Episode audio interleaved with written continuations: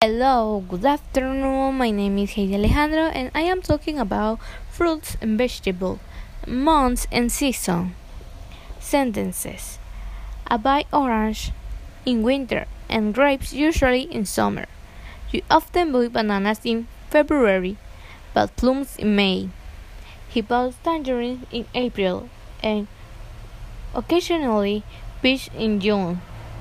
She always buys strawberries in spring, but apples in autumn. We buy potatoes in summer and sometimes tomatoes in winter.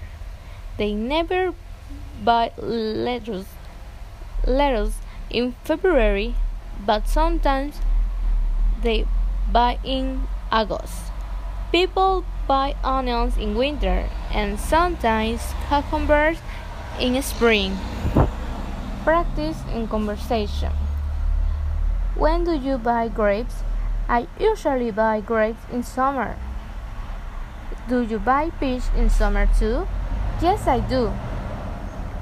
Are oranges expensive in winter? No, they are not. Not too expensive in winter, but they cheaper in autumn. Really? I always buy orange in winter. When do you buy strawberries? In spring, usually. Do they buy tomatoes and lettuce in summer?